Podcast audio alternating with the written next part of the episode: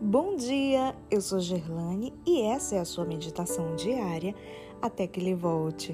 Terça-feira, 16 de novembro de 2021. O dom de curar. Verso de hoje, Tiago 5, 14 e 15. Está alguém entre vós doente? Chame os presbíteros da igreja e estes façam oração sobre ele, ungindo-o com óleo em nome do Senhor. E a oração da fé salvará o enfermo, e o Senhor o levantará, e se houver cometido pecados, ser-lhe-ão perdoados. O poder de Cristo para deter a doença foi revelado no passado de maneira notável. Antes que fôssemos favorecidos com instituições em que os doentes pudessem obter alívio, por diligente tratamento e fervorosa oração com fé em Deus, resolvemos com êxito os caos que pareciam ser mais desesperadores. Hoje, o Senhor convida os sofredores a terem fé nele. A necessidade do homem é a oportunidade de Deus. Tendo Jesus partido dali, foi para a sua terra e os seus discípulos o acompanharam.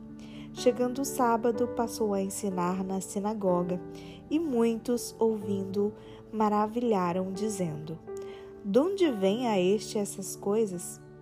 Que sabedoria é esta que lhe foi dada? E como se fazem tais maravilhas por suas mãos? Não é este o carpinteiro, filho de Maria, irmão de Tiago, José, Judas e Simão? E não vivem aqui entre nós suas irmãs? E escandalizavam-se nele. Jesus, porém, lhes disse: Não há profeta sem honra, senão na sua terra, entre os seus parentes e na sua casa. Não pôde fazer ali nenhum milagre, senão curar uns poucos enfermos, impondo-lhes as mãos. Com todos os nossos tratamentos prestados aos doentes, devem ser oferecidas orações simples e ferventes pela bênção da cura.